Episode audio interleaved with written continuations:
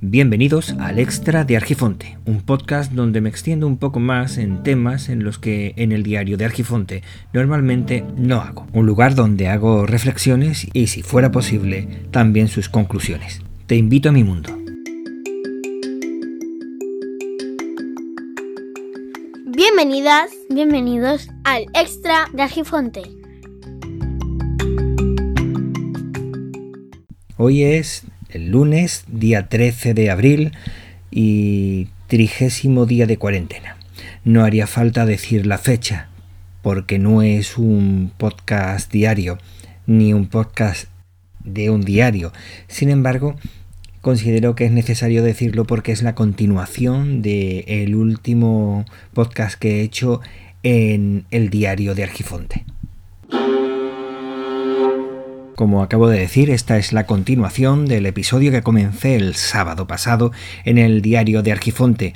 Si no me has escuchado y quieres hacerlo, en las notas del programa tienes el feed o la dirección del podcast, además de otras vías de contacto.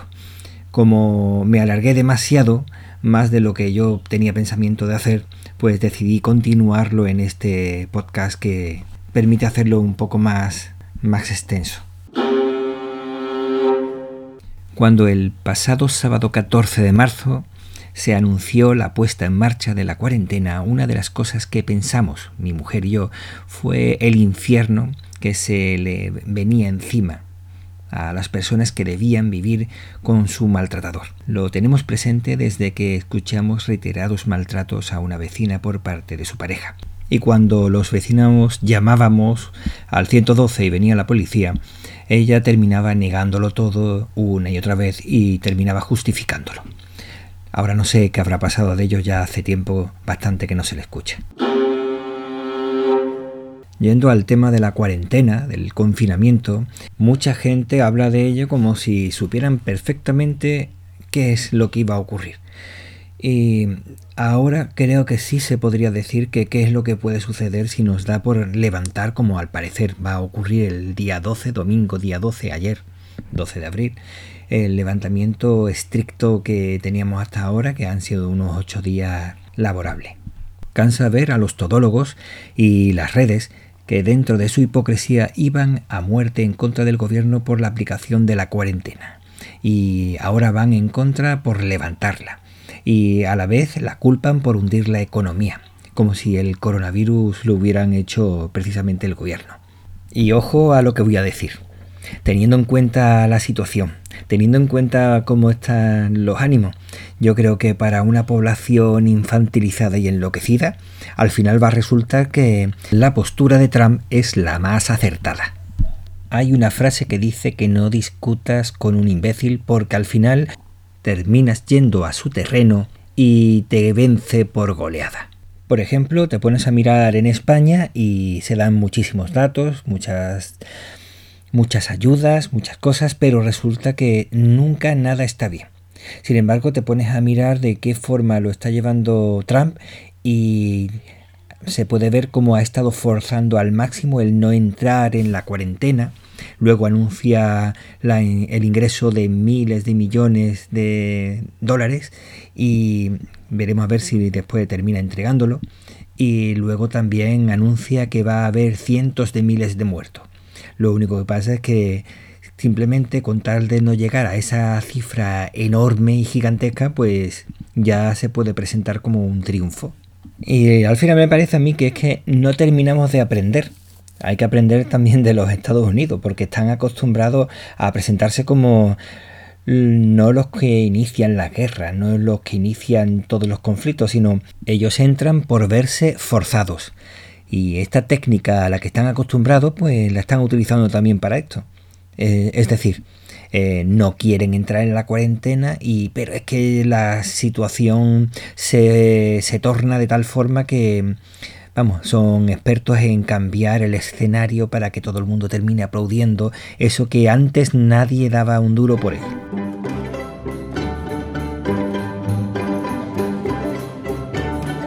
www.lospucheritosdeinma.com Si no sabes qué cocinar, Si te apetece probar cosas nuevas, ricas y sencillas, te recomiendo que te pases por el blog de cocina www.lospucheritosdeinma.com. Un blog de cocina muy personal con buenas ideas, económicas y explicadas de una forma muy sencilla y con mucho cariño. Recuerda, www.lospucheritosdeinma.com. Es un blog de cocina perteneciente a Sabor a Málaga. Pásate y descúbrelo.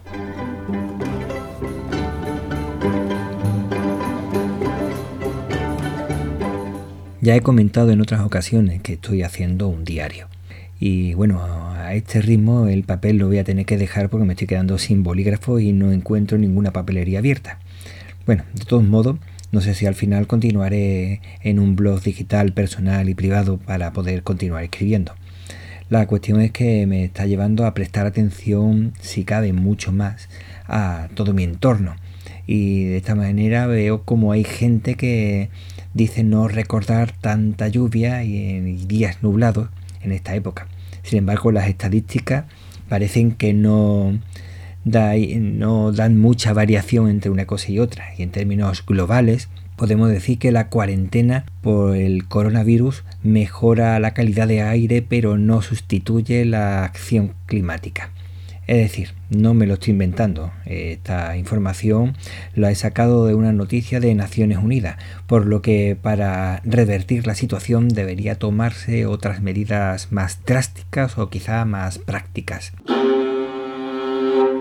He leído y escuchado cómo hay muchas personas que hablan de una nueva explosión del humanismo por un lado, una vuelta a la religiosidad por otro, y esa explosión ya creo yo que se dio se vio en el comienzo de la crisis en 2008 y en el aumento de una forma exponencial en 2011 más o menos con movimientos populares y con ello las medidas populistas de aquellos que tenían miedo a perder su poder y se abrazaron a la cruz y se envolvieron en banderas patrias. Esa falsa religiosidad que solo busca formar parte de algo seguro, solo en apariencia, claro, para separarse de los no elegidos, es propio de cuando estamos en algún tipo de crisis y aquellas personas que tienen ciertas carencias se abrazan directamente a algo que consideraban, aunque antes no les gustaba, ahora consideran que pueden ser algo más seguro, más estable.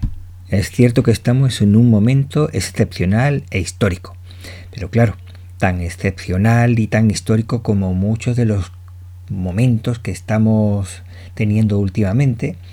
Eh, están produciéndose sin parar desde los últimos años, pero nos hemos acostumbrado tanto al cambio, a vivir en ese cambio constante, y que me lleva a pensar que quizás, salvo el distanciamiento social y no sé, quizás también el lavado de manos, todo se irá pasando y olvidando, como suele estar ocurriendo siempre.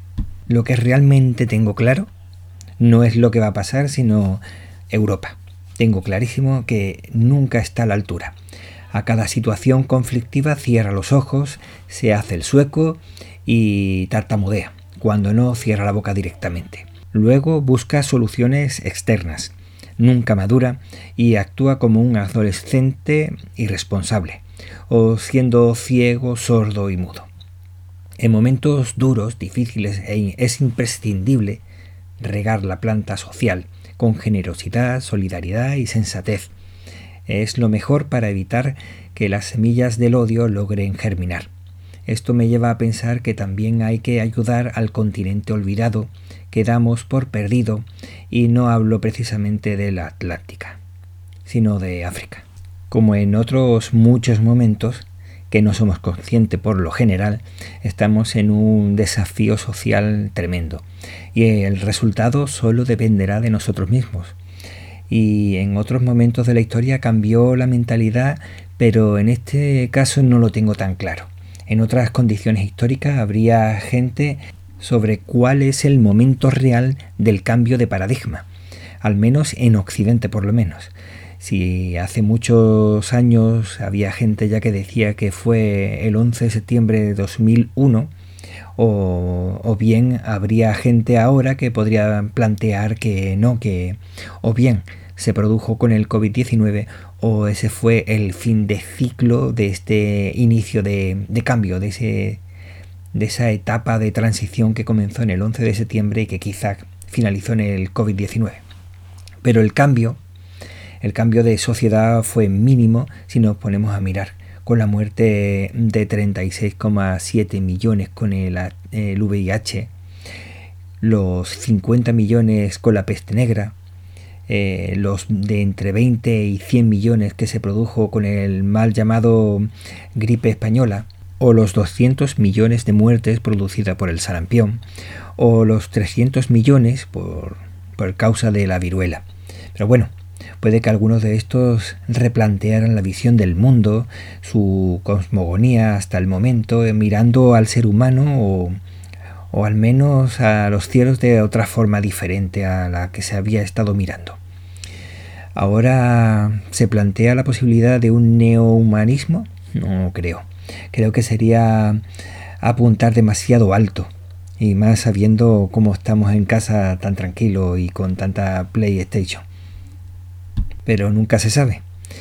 Eh, quizás se haya sembrado algo y eso solo se sabrá cuando pasen varias décadas y podamos verlo o lo puedan ver otras personas desde fuera. De momento sigo con tutoriales en casa aprendiendo bien a usar la guitarra, el teclado y más programas de edición de audio, de vídeo, de fotografía y leyendo a ratos. Bueno, solamente yo no, toda la familia estamos ahí aprendiendo, aprovechando el rato. Cuídate mucho.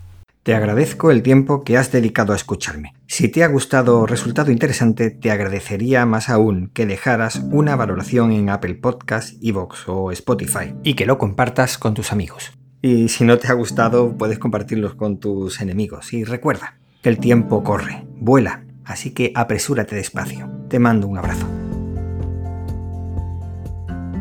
El extra de Argifonte se despide por hoy. Podéis encontrar a Víctor Gabriel en Twitter como Hermes-Gabriel, Telegram, Mastodon o Hapsila como Hermes Gabriel. Muchas gracias y nos vemos pronto.